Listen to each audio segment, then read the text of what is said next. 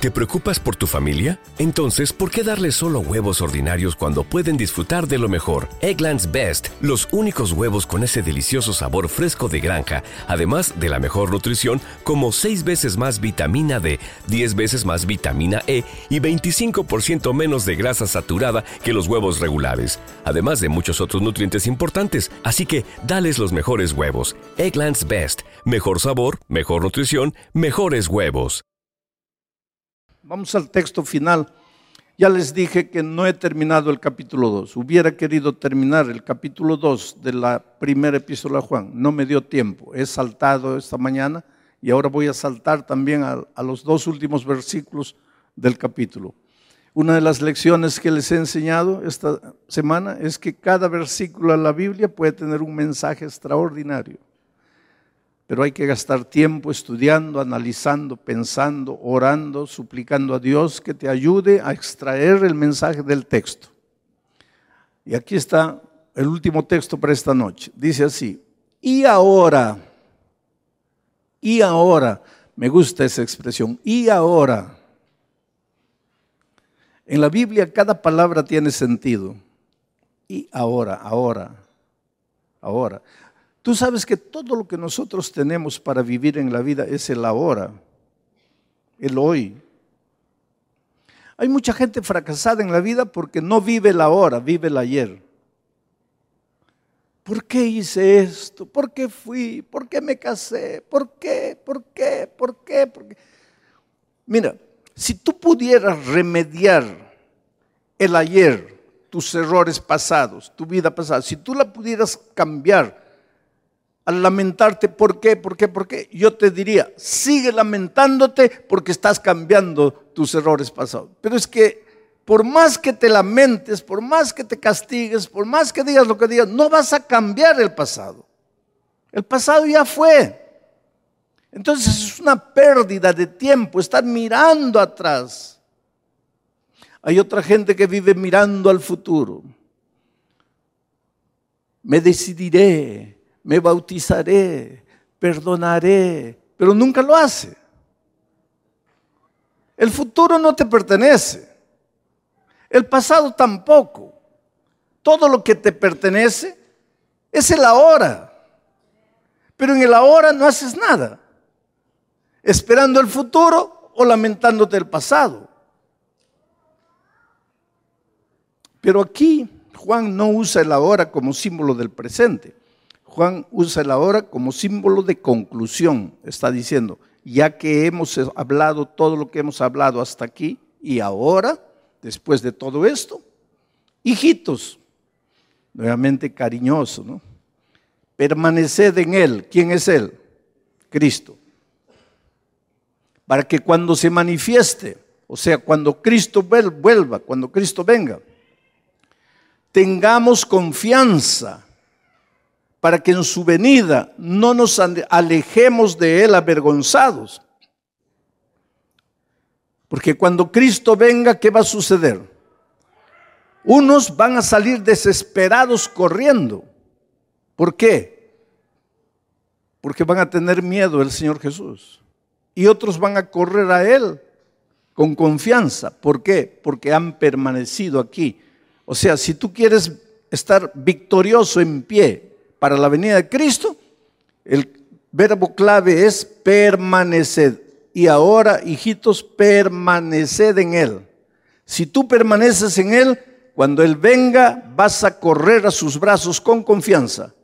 Pero si no permaneces en Él, cuando venga te vas a alejar de Él avergonzado.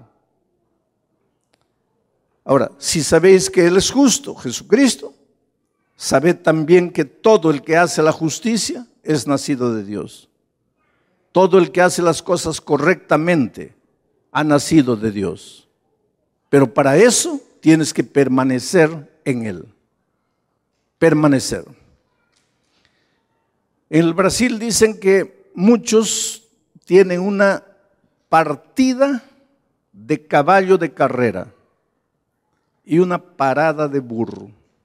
Quiere decir, salen disparados en poco tiempo pararon.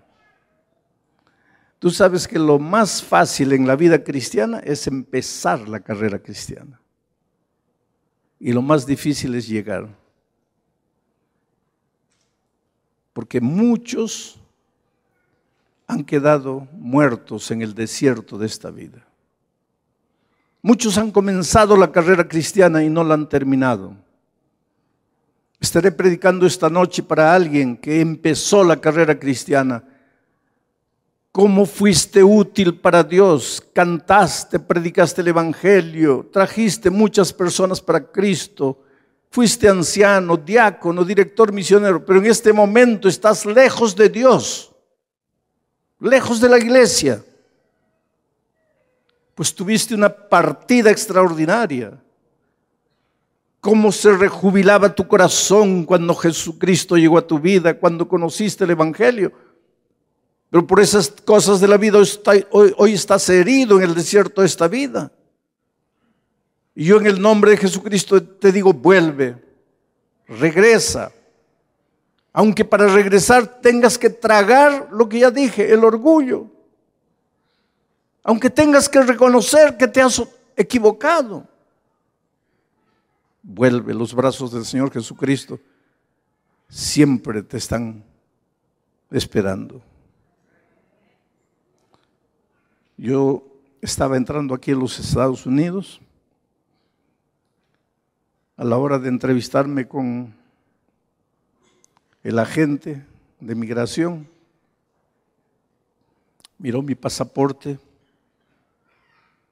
y me dice, ¿usted es de la iglesia adventista? Le digo, sí. Y le pregunté, ¿usted es adventista? Me dice, no mi abuela era. Y mi madre hasta hoy escucha sus sermones. Y cuando vi su pasaporte bullón, relacioné con, con el hombre que predica los sermones para mi madre. Le digo, ¿y tú? Y sus ojos se llenaron de lágrimas. No lloró, no derramó lágrimas, pero se emocionó. Me dice, disculpe, no puedo conversar. Selló mi pasaporte y me entregó. Pero tenía los ojos. Y no necesitó decirme nada para entender yo lo que estaba sucediendo. Él había sido miembro de esta iglesia. Y por esas cosas hoy estaba lejos de Dios. Encuentro en los aeropuertos encuentro en los lugares públicos. Gente que muchas veces se acerca y me dice, pastor, yo fui miembro de iglesia, yo, yo prediqué, yo fui anciano de iglesia, hoy estoy lejos, no soy feliz.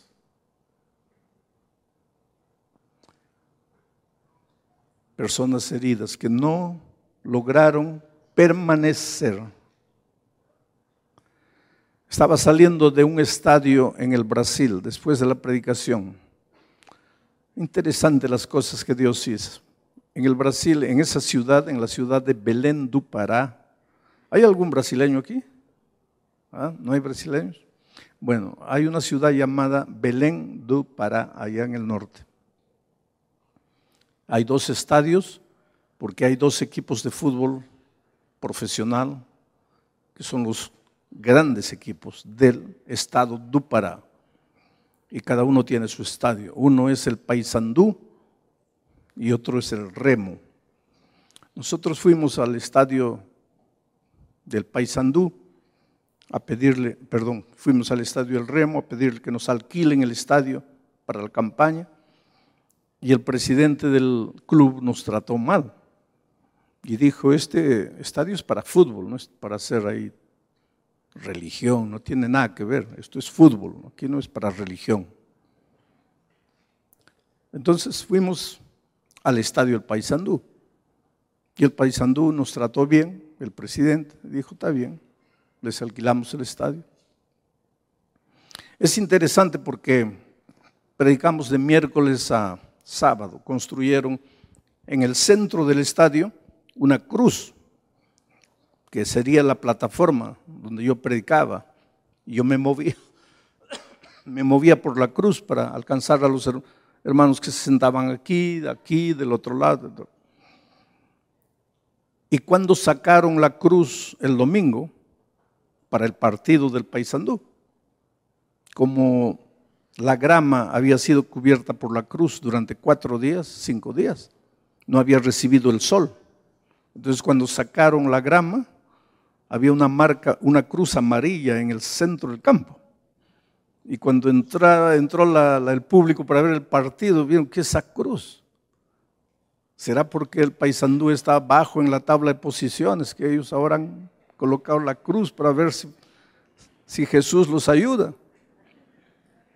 Pero parece que Jesús los ayudó, porque a partir de ese día fueron ganando, ganando, ganando, quedaron campeones en el estado del Pará, fueron al, campeonato brasileño grande, quedaron campeones, fueron a la Copa Sudamericana, no a la Taza Libertadores de América, sino a la Copa Sudamericana, y quedaron campeones, quedaron en segundo lugar.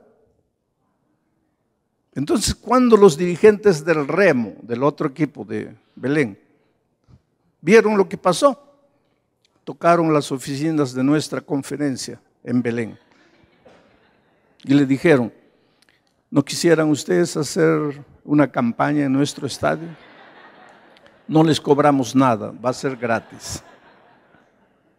Esta es una anécdota, pero yo estaba saliendo después de predicar una noche ahí en el estadio del Paysandú. Estaba, había un cordón así para poder llegar al, carro, mucha gente, pues unas 40 mil personas tal vez. Y una señora me gritaba, Pastor Bullón, Pastor Bullón, ¿Se acuerda de mí, pastor? Usted me bautizó, pastor. Míreme, pastor. Y yo le dije a, los hombres de seguridad, déjenla entrar ese señor. Y me dice, pastor, usted me bautizó cuando yo era una conquistadora. Conquistadora, ustedes tienen el, club de conquistadores, ¿no? Una niña. Usted me bautizó en un camporí. Le digo, qué alegría. Pues han pasado años. ¿Y tú estás en la iglesia? No, pastor, no estoy en la iglesia. Pues, ¿qué te pasó? Dice, usted se fue, un año después yo salí de la iglesia. Hice cosas, pastor. Pero un día estaba pasando por un momento crítico en mi vida y pensé en Dios y volví a la iglesia y me bautizaron por segunda vez. Pero un año después salí de la iglesia esta vez, pastor, caí feo. Caí en las drogas, en la bebida, en la prostitución. Fue terrible. Quedé embarazada. Provoqué un aborto. Me estaba muriendo. En la desesperación de la muerte clamé a Dios y le dije, Dios mío, si me perdonas, vuelvo a la iglesia. Y volví. Y me bautizaron por tercera vez. Pero un año después salí, pastor. Ahora caí presa. Cuando salí de la prisión dije, vuelvo a la iglesia. Y volví y me bautizaron por cuarta vez. Pero después, pastor, volví a salir. Ahora regresé y la iglesia ya no me quiere bautizar. El pastor me dijo, tú estás jugando con el bautismo. El bautismo no es juego. Yo te voy a bautizar, pero si en un año tú muestras que ya no te vas a salir. Le dije, y, pastor, eso me dolió tanto que salí y ya no volví nunca más. Y esta noche vine al estadio porque en la televisión vi que usted iba a predicar y ahí me emocioné porque usted me bautizó cuando yo era una niña de 12 años. Y vine a escucharle esta noche. A esas alturas habíamos llegado al carro y le digo, hija, vuelve a la iglesia.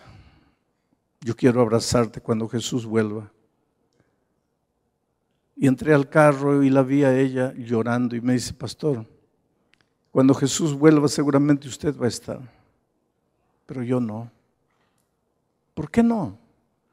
Porque yo ya me fui demasiado lejos. Ya para mí no hay retorno, pastor, ya estoy perdida. Pero esta noche, querido, yo te digo en el nombre de Dios, no estás perdido. nunca puedes decir me he ido demasiado lejos. No importa cuán lejos te has ido, tienes que creer en Dios y en su palabra. Hay esperanza para ti. Vuelve. Déjate traer. No resistas a la voz del Espíritu. Y una vez, la Biblia es rica y me emociono cada vez que, que leo. No sé si te acuerdas de un rey de Israel llamado Manasés. Fue el peor de los reyes, Manasés, el peor, porque nació en la iglesia, sus papás. ¿Quién era el papá de Manasés? ¿Te acuerdas? ¿Alguien se acuerda quién era el papá?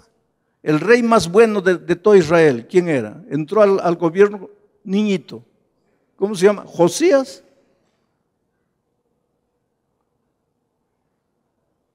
¿Y cómo sale un hijo tan malo? Fue educado en la palabra de Dios, conoció, seguro que trayendo la historia para nuestros días, le contaban historias de, de noche antes de dormir, los relatos. Y, ¿Y de qué sirvió? Cuando creció se volvió, se volvió malo y era rey. Que un hombre sea malo, está bien, puede pasar. Pero que un hombre que tiene poder sea malo, eso es terrible porque usa el poder para el mal.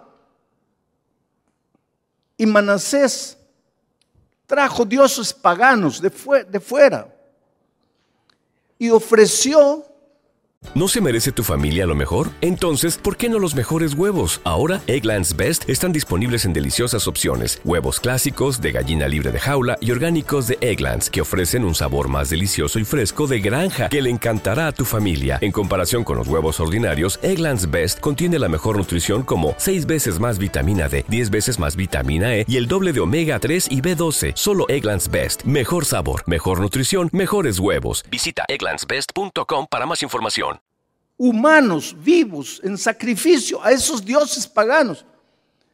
Sacrificó para los dioses paganos a sus propias hermanas. Mírenlo, el salvaje Manasés. Yo creo que los viejitos de su tiempo, porque la iglesia existía en ese tiempo también, el pueblo de Israel era la iglesia de Dios. Los ancianos, los hermanos mayores conversaban y decían, oye, para Manasés ya no hay remedio. Ese ya cometió el pecado contra el Espíritu Santo. Ese ya, ya, ya, ya, se fue.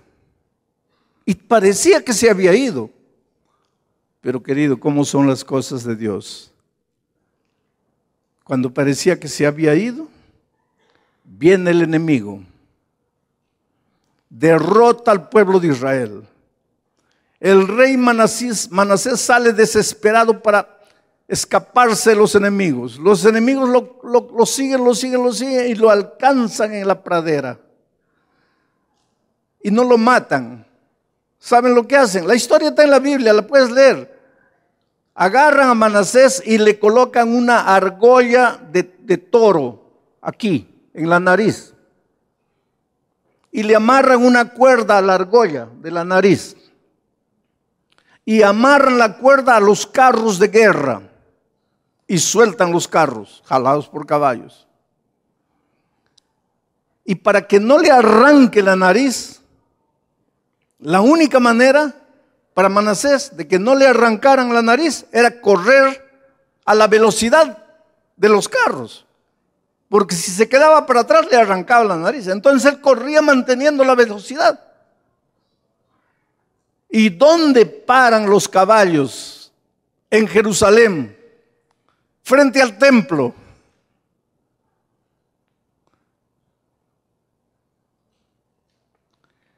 La Biblia dice, con cuerdas de amor te traje. Porque Dios te llama con amor, te llama, te llama y te llama. ¿No quieres con amor? Te voy a traer como a Manasés. Te voy a traer como a una mula, como a una bestia te voy a traer jalado de la nariz, pero vas a llegar a mi, a mi iglesia.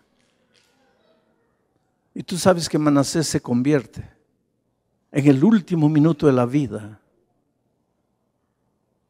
traído, jalado de la nariz. Es que Dios te ama, querido, tú eres una cosa preciosa, Tú eres lo más lindo que Dios tiene en esta vida. No importa quién seas, cómo vives, eres precioso para Dios. Yo acabo de hablar con una persona que me dice, pastor, hace muchos años, muchos, tal vez más de 20 años, usted predicó aquí en Juárez. Le dije, sí. Me dice, yo era miembro del cartel de Juárez. Y entré una noche y lo escuché predicar a usted. Y le dije, y usted dijo, tú eres la cosa más linda que Dios tiene en esta tierra. Y yo me pregunté, ¿cómo puedo ser lindo? Yo sé, yo sabía quién era yo. ¿Cómo podía ser la cosa más linda? Pero eso me emocionó, pastor. Y aunque esa noche yo me salí bravo, porque no quería escuchar lo que usted estaba diciendo, me salí. Los años pasaron y esa frase en mi corazón, tú eres la cosa más linda, tú eres la cosa más linda. Hasta que tuve que caer de rodillas y entregarle mi vida a Cristo. Y hoy estoy aquí, soy miembro de iglesia. Y cada historia que encuentro en la vida, gente destruida, gente acabada, gente que no tiene fuerzas, gente perdida, que dice, Señor, yo no puedo decirte no, no puedo resistir, yo me entrego. Yo te pregunto esta noche, ¿por qué no te entregas? ¿Qué te falta? ¿Qué falta en tu vida para que le digas sí a Jesús? Permanecer. Cristo viene, quieras tú o no quieras. Cristo viene, es una promesa divina. En la Biblia hay más de tres mil promesas. Algunas promesas son condicionales. Quiere decir, para que la promesa se cumpla hay una condición. Tú cumples la condición, Dios cumple su promesa. Pero hay promesas también incondicionales. No hay condición. Cristo prometió y lo va a cumplir. Y esta, la venida de Cristo es una de las promesas incondicionales. Cristo va a venir. Quieras tú o no quieras, va a venir. Creas tú o no creas, va a venir. Estés preparado tú o no lo estés, va a venir.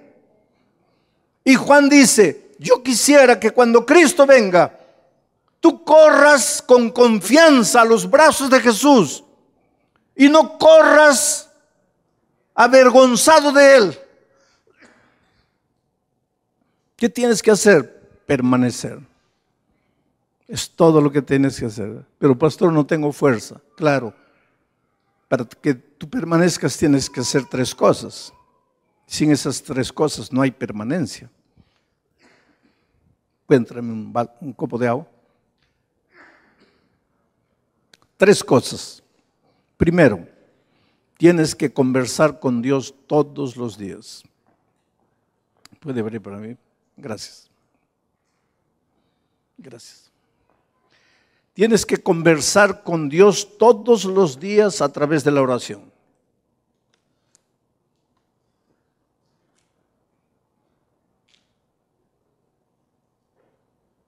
Tienes que conversar con Dios todos los días. En otras palabras, tienes que orar. Orar no es para pedir, pedir, pedir, pedir. Puedes pedir, pero el propósito de la oración no es pedir, es conversar con Dios. ¿Qué voy a conversar? Pues cuéntale tu vida. Desde que te levantaste hasta la noche, cuéntale. Me levanté tarde, llegué tarde al trabajo, el patrón me recriminó. Ah, Dios mío, si todavía me pagara bien, me paga mal y me recrimina. Así, cuéntale, habla con Dios. La sierva de Dios dice que orar es hablar con Dios como un amigo. Habla con Dios. ¿Estás bravo? Cuéntale, ¿por qué estás bravo? ¿Qué te han hecho? ¿Qué te han dicho? Cuéntale. Orar no es para pedir, pedir, pedir. Orar es conversar con Dios. Como conversas con un amigo. Cuéntale. ¿Te sentiste mal porque México perdió para Brasil? Cuéntale. Pero Brasil no debía haber ganado porque Neymar se cayó y fingió. Cuéntale. Cuéntale a Dios. Pero pastor, ¿cómo le voy a contar eso? Ah, pues, con tu amigo tú hablaste de Neymar. Con Dios no. ¿Y por qué hablaste con el amigo? ¿Y por qué no hablas con Dios? Porque Dios no es tu amigo. Esa es la tragedia de la vida cristiana. Tú no haces de Dios tu amigo. Y sin embargo la sierva de Dios dice, orar es abrir el corazón a Dios como a un amigo. Cuéntale. Llega la noche, Dios mío, perdóname mis pecados. No. ¿Qué pecado? ¿Qué has hecho? ¿Qué has pensado? ¿Qué has Cuéntale. Cuando tú todas las noches conversas con Dios, en las mañanas antes de salir, conversas con Dios, estás permaneciendo en Cristo. Segunda cosa, estudia la palabra de Dios. Todos los días. Abre tu lección de la escuela sabática. Estudia. Ah, pastor, pero no entiendo. Entonces escucha el comentario para que te ayude a entender. Pero estudia la palabra de Dios todos los días. Lee un versículo de la Biblia, medita qué es lo que Dios está diciendo. Porque cuando tú oras y cuando estudias la Biblia, permaneces en él. Y tercera cosa, busca una persona y tráela a Jesús. Busca una persona, tráela a Jesús. Porque cuando tú haces esas tres cosas, estás permaneciendo en Él. Y si permaneces en Él, cuando Cristo venga, vas a correr a sus brazos con confianza. Pero si no permaneces en Él, cuando Cristo venga, vas a correr desesperado para alejarte de Él, avergonzado. Es simple, querido. Permanece en Él. Y mientras permaneces en Él, las cosas malas de tu carácter, de tu personalidad van a ir saliendo. Y las cosas buenas que quieres aprender van a ir entrando. El chisme, el rencor, el resentimiento se va yendo. Y va llegando la paciencia, la tolerancia, la capacidad de perdonar, va entrando. ¿Y qué es lo que estás haciendo? Solo permaneciendo en Él. Cristo vive en ti, ya no vives tú. Y si Cristo vive en ti, Él va a realizar las grandes obras de victoria en tu vida. Entonces, yo con toda convicción te digo esta noche, yo quisiera verte en el reino de los cielos. Ahora no me digas como aquella chica del estadio, pastor, usted estará, pero yo no. Si yo estaré, no es porque fui pastor, si yo estaré, no es porque fui un cristiano ejemplar que nunca cometió errores, ¿no? Si yo estaré, es porque a pesar de mis errores, a pesar de mis flaquezas, todos los días permanezco en Él, converso con Él, estudio su palabra y trato de buscar personas para Cristo. Y por eso sé que a pesar de lo que soy, cuando Cristo venga, correré con confianza a sus brazos. Y eso es lo que va a pasar contigo. Permanece en Él. Y si permaneces en Él, lo, que ha sucedido esta semana aquí habrá valido la pena. Yo cuando estudio la Biblia veo dos clases de hombres. Veo un José que nunca pecó. Yo admiro tanto a José que cuando mi primer hijo nació, le pusimos de nombre José. ¿Y por qué admiro tanto a José? Porque un día una señora muy bonita se acercó y José dijo, no puedo hacer esto. Le puse nombre a, a mi hijo José. Y ese mi hijo un día cayó y cayó feo. Hoy día mis cuatro hijos son adultos. Tengo un pastor, tres ancianos de iglesia. Están fieles en Cristo. Pero de muchachos tuvieron caídas feas, ¿sabes? Que a veces yo me preguntaba, ¿por qué Dios? Si, si los instruí en tu amor, yo oré tanto por él, ¿por qué? Es que llega un momento en que pues tú ya no puedes tomar decisiones por tus hijos. Ellos toman y tienes que respetar. Pero yo me acuerdo que un día cuando mi hijo cayó feo, vino y me dijo, papá, tienes que cambiarme de nombre. ¿Por qué? Ya no soy digno de llamarme José. He caído. Ninguno de nosotros es digno de nada, querido. La salvación no es porque merecemos. La salvación no es porque somos buenos. La salvación es porque Jesús nos ama.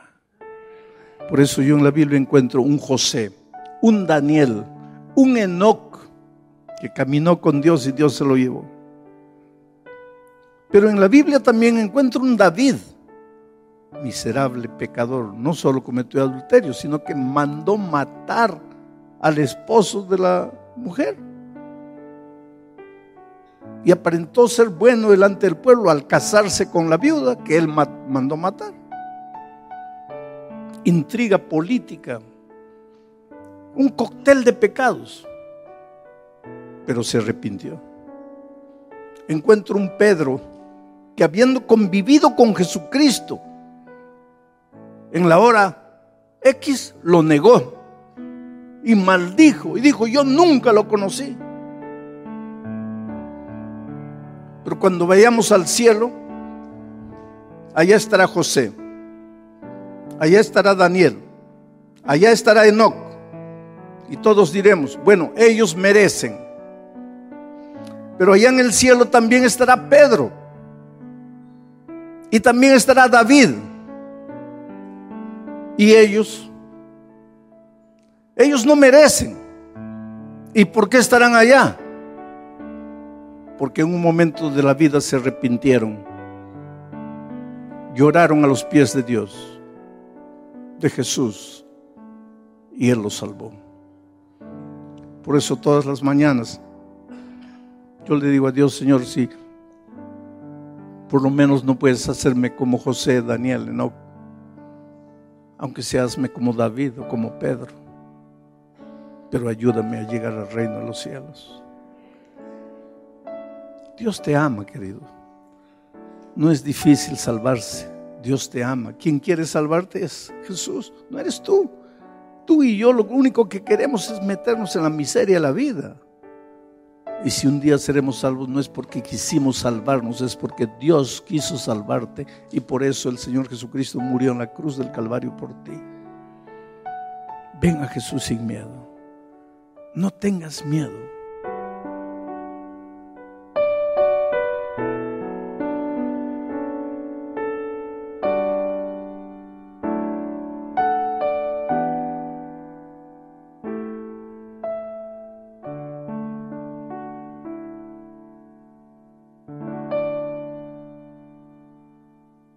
¿Te preocupas por tu familia? Entonces, ¿por qué darles solo huevos ordinarios cuando pueden disfrutar de lo mejor? Eggland's Best, los únicos huevos con ese delicioso sabor fresco de granja, además de la mejor nutrición, como 6 veces más vitamina D, 10 veces más vitamina E y 25% menos de grasa saturada que los huevos regulares, además de muchos otros nutrientes importantes. Así que, dales los mejores huevos. Eggland's Best, mejor sabor, mejor nutrición, mejores huevos.